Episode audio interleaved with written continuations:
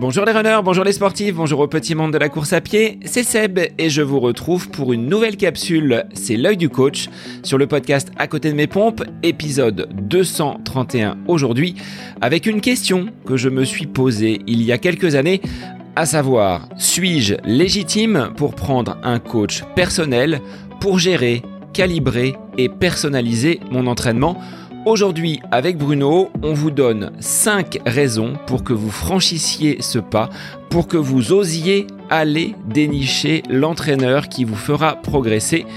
Et pour celles et ceux qui souhaiteraient être accompagnés par un entraîneur personnel, restez bien jusqu'à la fin puisqu'on a une petite annonce à vous faire avec Bruno. Je vous laisse sans plus attendre déguster les précieux conseils de Bruno. C'est une nouvelle capsule L'œil du coach, comment choisir son entraîneur personnel. C'est le nouvel épisode du podcast À côté de mes pompes. Bonne écoute à vous. Bonjour Bruno, on se retrouve pour une capsule L'œil du coach aujourd'hui et je voulais te poser une question que je me suis posée il y a maintenant de cela quelques années je sais que ça avait euh, soulevé en moi quelques freins, quelques réticences. Est-ce qu'il est important pour un coureur amateur de pouvoir faire appel à un coach certifié pour gérer son entraînement? Salut Sébastien. Oui, c'est vrai que c'est une question bah, qu'on se pose euh, tous, hein, qu'on me pose aussi à moi, euh, forcément, puisque ça fait partie de mon, de mon métier. Alors oui, pour quelles raisons s'entourer d'un entraîneur personnel? Moi, j'aime bien ce, j'aime bien cette notion aussi que l'entraîneur, c'est pas simplement euh, quelqu'un qui va donner des plans. Entraîner, ça se résume pas à élaborer un plan d'entraînement et, à le balancer comme ça. Je pense que l'entraîneur, euh, c'est quelqu'un, bah oui, euh, on doit s'entourer d'un entraîneur. J'aime bien moi cette image de d'épauler le sportif, de de, le conseiller, bon peut-être pas de le bichonner, mais d'avoir une relation qui soit vraiment une relation humaine. On a affaire quand même à des êtres humains et entraîner, euh, c'est c'est pour moi, enfin, prendre un entraîneur personnel, c'est c'est aussi prendre un cadre tout autour de de, de sa pratique personnelle, et, et c'est ça, selon moi, qui va faire la différence entre l'entraîneur euh, personnel et euh, le plan qu'on a collé sur sur la porte de son de son de, son frigo ou le, le le, programme tout fait. Hein. Moi, j'aime bien euh, cette notion, j'aime bien cette expression de dire, euh, on ne fait, enfin, je, je, en ce qui me concerne, hein, je ne fais pas du prêt à trotter, mais je fais plutôt du, du coup humain, je fais plutôt du, du sur mesure. Et c'est ça pour moi euh, l'avantage, je dirais, premier de d'avoir un entraîneur qui soit un entraîneur dédié à l'entraîneur personnel. Est-ce que dans les personnes qui viennent à toi pour du suivi et de l'accompagnement. Je préfère ces termes de suivi et d'accompagnement à celui de coaching. Alors après, c'est peut-être le prof de français qui préfère ces, termes et, et ces expressions. Est-ce que les personnes qui viennent à toi te posent des questions quant à leur niveau, quant à leur performance? Parce qu'on se dit, est-ce que, au regard du chrono que je fais sur 10 km, sur semi-marathon, j'ai la prétention de pouvoir m'offrir et travailler avec un entraîneur Est-ce qu'il y a des réticences et des freins dans cet ordre-là? Oui, il y en a, il y en a beaucoup en ce qui me concerne. Alors moi, j'ai un, un, un, un, handicap, mais qui est selon moi un avantage, c'est que j'ai été sportif de haut niveau, j'ai entraîné et j'entraîne encore des, des, sportifs de haut niveau. J'ai eu le, le privilège d'entraîner Pascal Fétizon lorsqu'il a été champion du monde. Donc forcément, on me colle en plus de mon étiquette de sportif de haut niveau cette, cette étiquette, cette étiquette d'entraîneur. Et je parle vraiment d'étiquette parce que ça, ça me colle vraiment à la peau. Et euh, je, je, suis certain que un tas de personnes n'osent pas me, me demander euh, parce que justement j'ai cette j'ai cette image.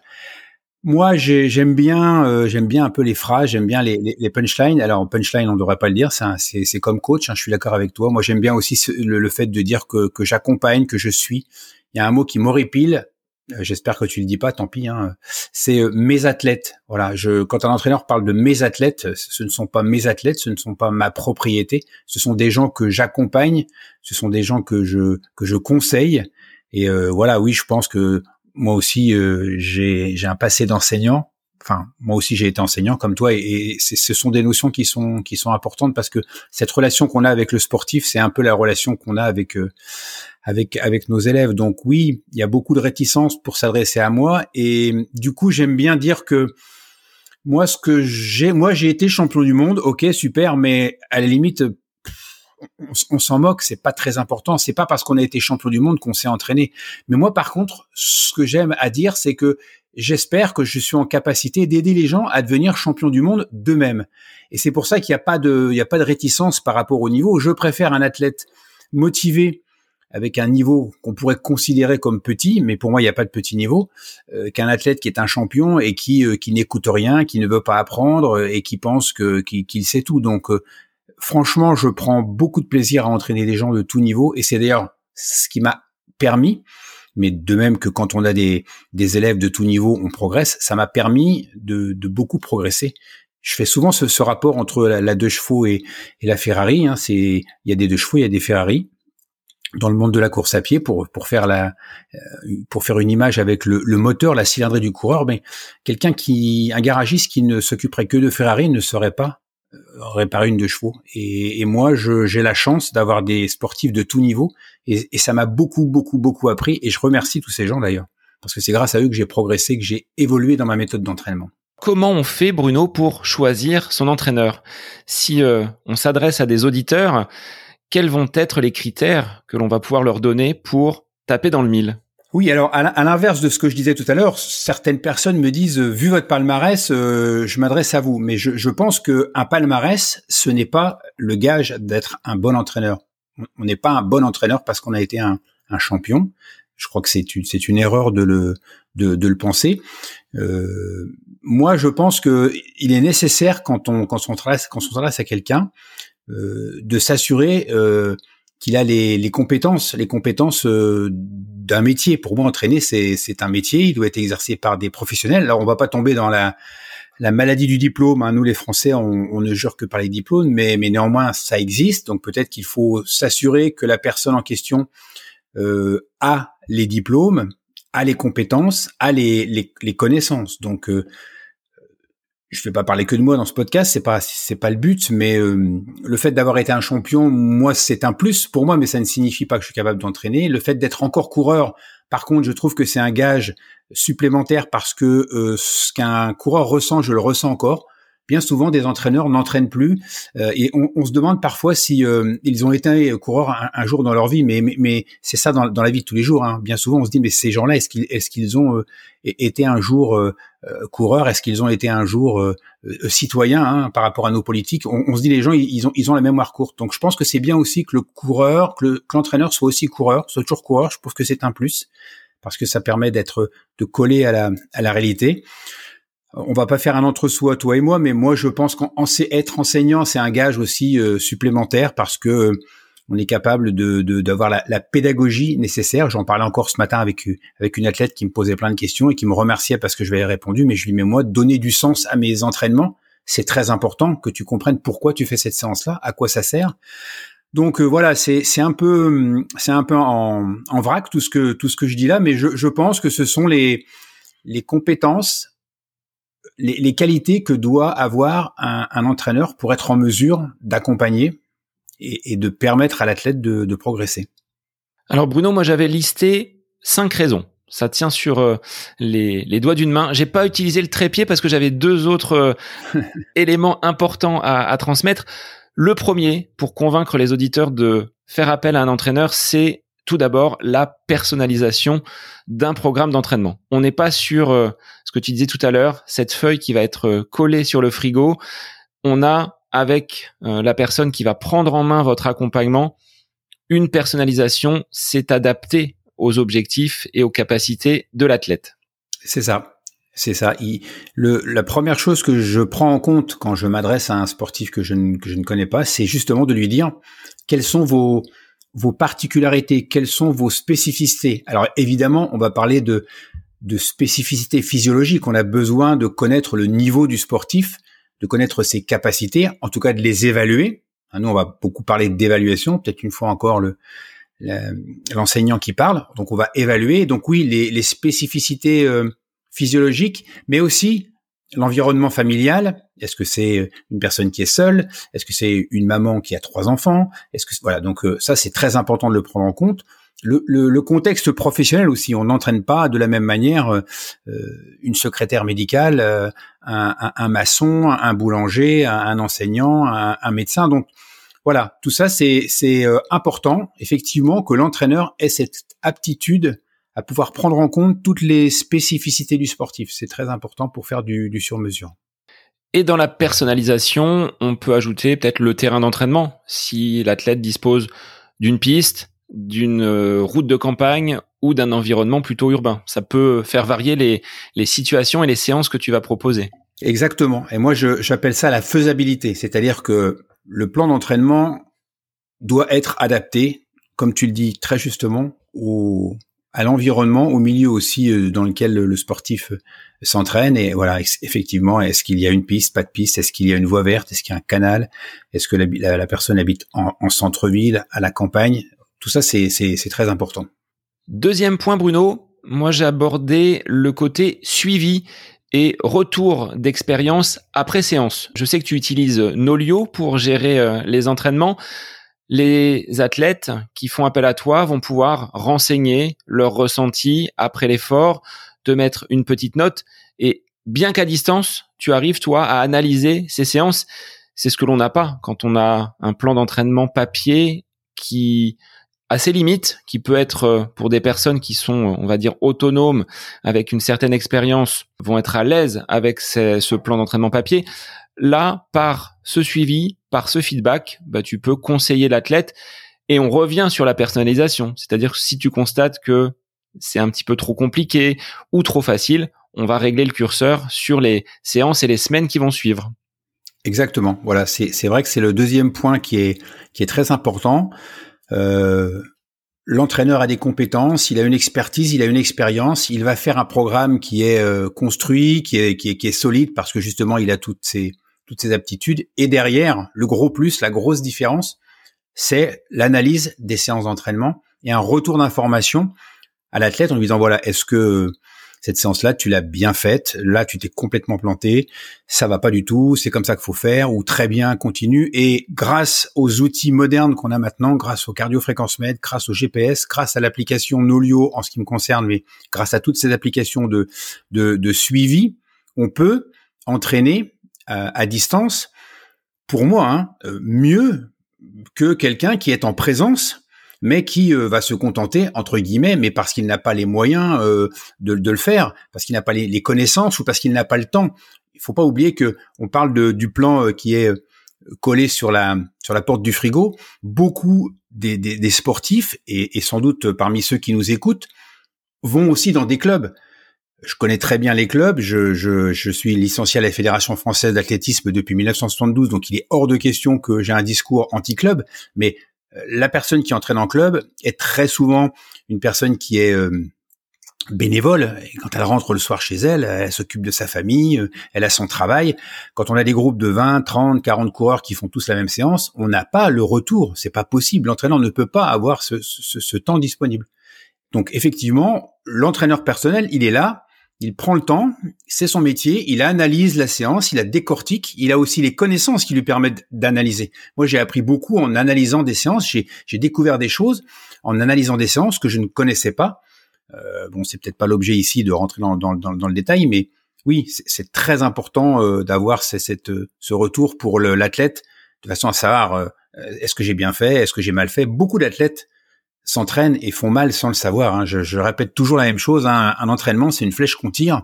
Il faut mettre dans le mille. Et euh, le fait de pratiquer la séance, le sportif, il n'a pas les connaissances nécessaires pour se dire est-ce que ma séance est réussie ou pas? Et c'est d'ailleurs souvent parce qu'on pense qu'on l'a réussi qu'on continue à faire des choses qui ne sont pas bonnes et qui mènent vers la blessure ou le surentraînement ou l'absence de progression.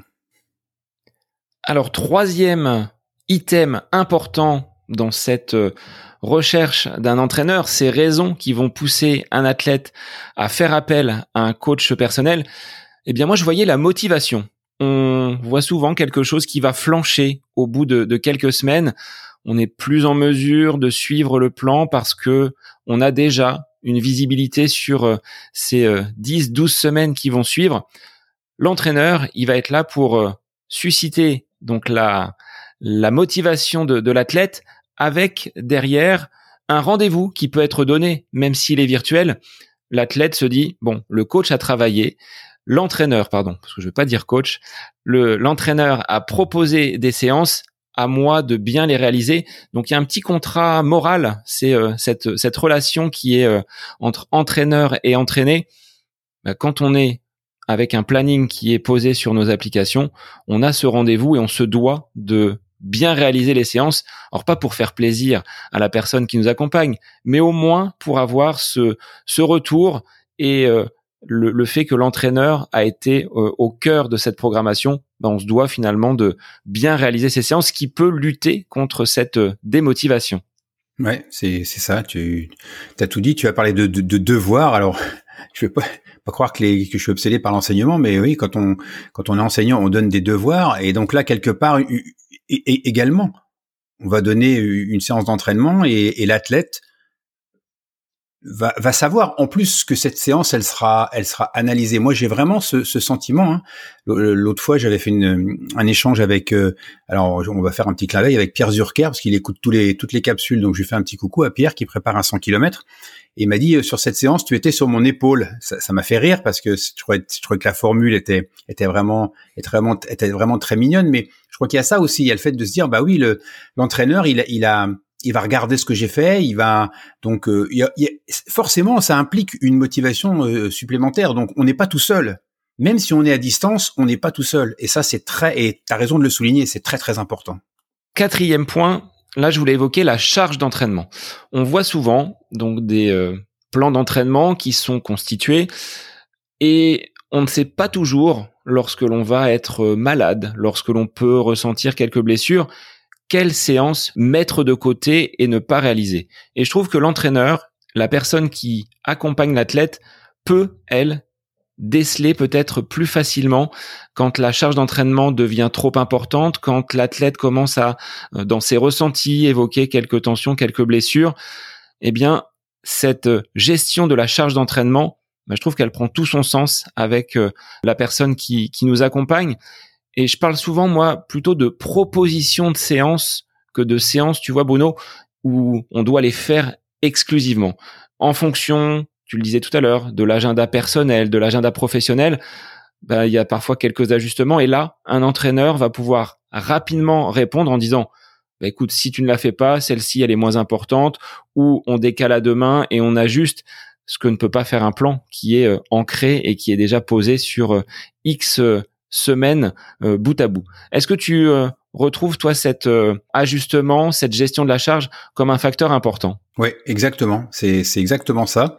Moi, j'utilise le, terme de, curseur. Et je dis souvent à l'athlète, au sportif, le, curseur de l'intensité, il faut le placer toujours à, la bonne hauteur. Et on a des outils pour ça avec Nolio. Par exemple, moi, j'ai obligation, enfin, j'ai obligé les sportifs à cocher deux choses. C'est ce qu'on appelle la perception de l'effort, donc de, de facile, enfin de très facile 1 jusqu'à très difficile 10. Donc l'athlète va, va, va noter euh, quelle perception de l'effort euh, il a. Il va, noter, il va noter aussi ses sensations. On peut avoir euh, une perception de l'effort qui est très difficile, par exemple. Une séance de VMA, c'était très difficile, mais j'ai eu de bonnes sensations. Donc les sensations, la perception de l'effort, ça permet effectivement de d'ajuster la charge d'entraînement parce que comme tu le dis très justement, on a affaire à des êtres humains, il y a plein de facteurs qui, interagissent dans, l'entraînement, et l'adaptation du programme en fonction du ressenti, en fonction de l'évolution aussi, il y a des sportifs qui évoluent très vite, et là il faut, il faut changer le, son fusil d'épaule, modifier l'entraînement. Quand on a quelque chose qui est figé, qui est écrit dans le marbre, il n'y a pas d'adaptation possible. Donc euh, c'est ça aussi l'avantage de l'entraîneur personnel, c'est d'être en, en relation constante. L'entraîneur est là, il analyse de manière objective, il n'a pas ce, cette subjectivité qu'a le sportif qui va se dire ah ben je vais peut-être faire ça parce que ça va me rassurer. L'entraîneur, lui, il n'est pas dans cette démarche-là. Il est, il est objectif. Donc c'est, très important et c'est rassurant aussi pour l'athlète de se dire ce que je fais, j'en fais, j'en fais, c'est ni trop ni pas assez. C'est, c'est vraiment ce que ce qu'il faut faire pour pour atteindre mon objectif. Le dernier point que j'avais mis en avant, bah, ce dernier point, ce sera l'accompagnement sur le plan mental. Tu l'évoquais tout à l'heure, ce n'est pas seulement des séances qui vont être euh, posées sur une application ou sur un, un, fichier Excel. On va avoir dans les périodes d'euphorie, mais comme dans les périodes un petit peu plus sombres, hein, un sportif blessé, eh bien là, je trouve que l'entraîneur, il joue euh, tout son rôle pour remobiliser l'athlète, pour l'accompagner et le remettre en chemin après avoir peut-être été arrêté pendant X semaines pour, euh, pour blessure. Et à l'approche d'une course, ça peut être également un soutien moral pour aborder la compétition, pour euh, derrière relativiser peut-être un objectif euphorique parce qu'il y a également d'autres euh, courses à mener derrière. On a cette relation de couple, hein, on pourrait l'appeler ainsi, entre l'entraîneur et l'entraîné, avec au-delà des séances, cet accompagnement mental et ce soutien moral. Euh, tu le disais tout à l'heure, hein, tu es sur l'épaule de tes athlètes. On a cet accompagnement qui dépasse le cadre du sportif là. Ouais, complètement. On, ouais, on, doit être vraiment une ressource pour le pour le pour le sportif. On est une ressource que, que le sportif peut peut utiliser justement pour euh, pour toutes les pour tous les cas de figure que tu as euh, que tu as évoqués. Et c'est important de savoir qu'on peut s'adresser à quelqu'un. Et moi, je m'en rends compte, hein, ça fait presque 14 ans, euh, 13 ans, 14 ans bientôt que, je fais que je, fais ça avec euh, l'accompagnement à distance. Hein, moi, l'idée, c'était de dire euh, les gens qui veulent un plan Bruno Ubi, pourquoi est-ce qu'ils euh, ils auraient pas un plan Bruno Ubi, même s'ils sont au Québec, à New York ou, ou n'importe où. Et donc, il a fallu développer des outils. Et je m'étais dit que ce serait peut-être un peu froid cette relation qui n'est qui, ne passe que par euh, que par l'écrit, souvent un peu par le par la visio, mais bon, ça, ça dépend en fait de la relation qu'on a avec le sportif. Et on, et on s'aperçoit que on a oui, on a on a vraiment des relations. Hein, c'est c'est exactement ce que tu disais. Euh, moi, je le ressens dans les dans les écrits, dans dans la façon de d'échanger avec les personnes. On sent bien que d'un athlète à l'autre, c'est pas la même chose. C'est pas aussi euh, figé, c'est pas aussi froid que ça pourrait le paraître parce que c'est il y, a pas forcément un lien euh, un lien physique permanent et donc en fait moi, j'adapte vraiment ma, ma façon de communiquer avec le sportif parce que tous les sportifs sont différents, les caractères sont différents, les objectifs sont différents et à chaque fois, c'est ça qui est génial d'ailleurs, c'est qu'on part d'une feuille blanche et qu'on construit euh, un projet à deux. On parle souvent de co-construction, c'est-à-dire qu'avec des athlètes qui ont une certaine expérience, on peut discuter, on peut échanger et on n'est pas sur quelque chose de descendant et de toujours absolument directif. C'est ça. En plus, moi, je c'est pas mon style. Je, je, ne suis pas un entraîneur euh, qui est euh, autoritaire. J'aime parler, j'aime échanger, j'aime partager avec le sportif. Donc, ça n'a rien effectivement de quelque chose qui, qui va du haut vers le bas et, et l'entraîneur euh, est le, le, maître absolu et celui qui sait tout. Non, c'est c'est pas vrai. C'est une communication qui va dans les dans les deux sens. Il faut être capable d'écouter. Et comme tu le disais, hein, il y, a, y, a, y a du il y a un lien qui est qui est qui relève un peu du, du, du je trouve pas le mot. Oui, il y a, un peu de sentiment, il y a un peu de, il y a un peu d'affect dans tout ça. Et, c'est aussi ce qui est, ce qui est intéressant dans le fait d'entraîner euh, de manière personnelle, c'est qu'on crée vraiment un, lien avec euh, avec la personne. Je pense, Bruno, là qu'on a fait le, le tour des raisons qui peuvent pousser des auditeurs à faire appel à un coach et à un accompagnateur personnel, ce sera le terme le plus juste que l'on va employer.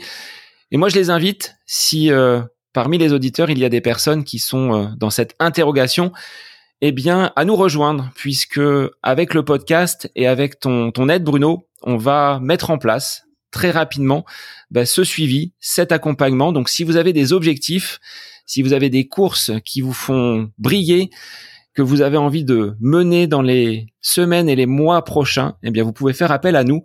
On vous remettra euh, toutes les informations dans les notes de l'épisode et vous pouvez déjà nous envoyer un petit message. Et il n'y a pas de profil. Hein. Ce qu'on échangeait avec Bruno en, off, des personnes nous demandaient si euh, on était profilé sur un, type d'athlète en particulier. On peut répondre que non, Bruno. Hein. On peut répondre que non. Il n'y a pas de profil, il n'y a pas de, il n'y a pas de type euh, de sportif particulier. Moi, ce que je réponds souvent, c'est euh, si vous êtes très motivé, en fait, c'est ça qu'on exige. Mais en fait, la question, elle est, elle est un peu inutile parce que généralement, les gens qui s'adressent à un coach personnel sont motivés, ont, fait le cheminement, sont passés peut-être par les, les plans d'entraînement sur le frigo, sont passés peut-être par l'entraînement euh, en groupe de de club et, et on fait la démarche. Donc en général, euh, ils répondent tous à cette, à cette, à cette question. Oui, je suis, je suis, je suis très motivé et j'ai envie de progresser c'est peut-être la seule chose qu'on peut qu'on peut leur demander, mais on sait qu'on l'a déjà quasiment euh, d'acquis. Eh bien, merci Bruno. Et pour les auditeurs, on vous dit à très vite pour une nouvelle capsule, l'œil du coach avec Bruno Evi, bien évidemment. Bonne semaine à vous. Cette capsule L'œil du coach avec Bruno Eubi est désormais terminée. Merci à vous pour votre écoute, mais aussi pour vos retours sur ce format d'épisode un petit peu plus court. N'hésitez pas à nous transmettre vos questions, vos interrogations via les différents réseaux, Facebook et Instagram. N'hésitez pas à nous soumettre vos idées d'épisodes pour de prochaines capsules. Belle semaine à vous